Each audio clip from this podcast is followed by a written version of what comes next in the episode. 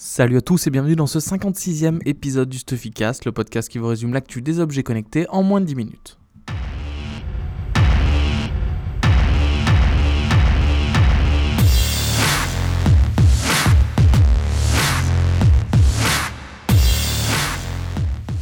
Alors cette semaine, on va se focaliser sur des annonces produits qui ont été faites.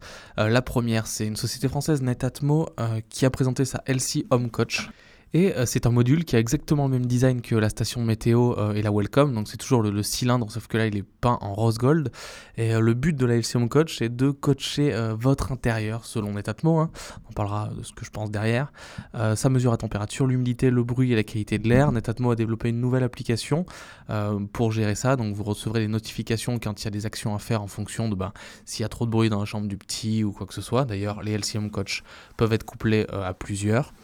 Euh, elle sera bien sûr compatible avec HomeKit, donc vous pourrez demander des infos à Siri sur la maison, euh, à voir si FTTT va arriver pour euh, créer des règles en fonction de, certaines choses. Et les retours qu'on a pu voir sur le web, notamment chez les gens qui sont spécialisés dans la domotique, sont assez mitigés, avec l'impression que Netatmo en fait rebrande sa station météo intérieure en y ajoutant le bruit et une nouvelle application.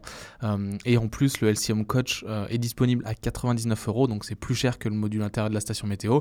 Sa différence, c'est que bien sûr, il fonctionne direct en Wi-Fi sur votre box. Vous n'avez pas besoin d'avoir le module principal de la station météo chez vous.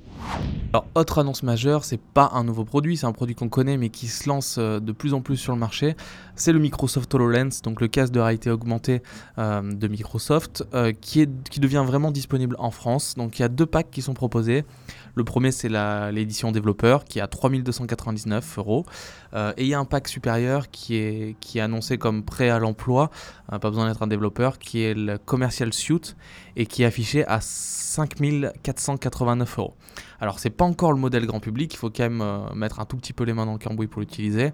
Euh, c'est vraiment pour ceux qui veulent tester, vraiment les, gros early adopters, mais en tout cas euh, l'HoloLens se rapproche de plus en plus du marché. Un autre casque est devenu lui disponible, donc c'est la réalité virtuelle, c'est le PlayStation VR, on l'attendait depuis plusieurs mois.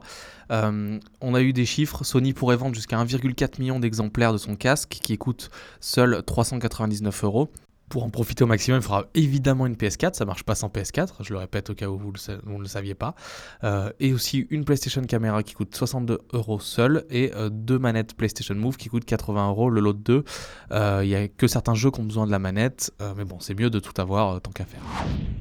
Excellente nouvelle pour la French Tech, la société Navia qui fabrique la Arma, le, le véhicule autonome, vient de lever 30 millions d'euros de plus, ce qui valorise la boîte à 220 millions d'euros. Le but de cette levée de fonds, euh, c'est une déclaration de Christophe Sapé qu'on avait rencontré il y a quelques mois, euh, c'est qu'elle est destinée principalement au développement international de l'entreprise et à leur poursuite des investissements en RD euh, pour conserver leur avance dans le domaine du véhicule autonome. et surtout, ça donne à Navia une structure pour avoir une expansion plus pérenne. Je vous remercie d'avoir écouté ce 56e épisode du Stuffycast. Comme d'habitude, si vous l'avez apprécié, euh, bon, on va changer un petit peu. Je vous invite à nous laisser un petit euh, message sur euh, notre page Facebook ou notre compte Twitter avec le hashtag Stuffycast pour nous dire ce que vous en pensez, si vous avez des possibilités d'amélioration.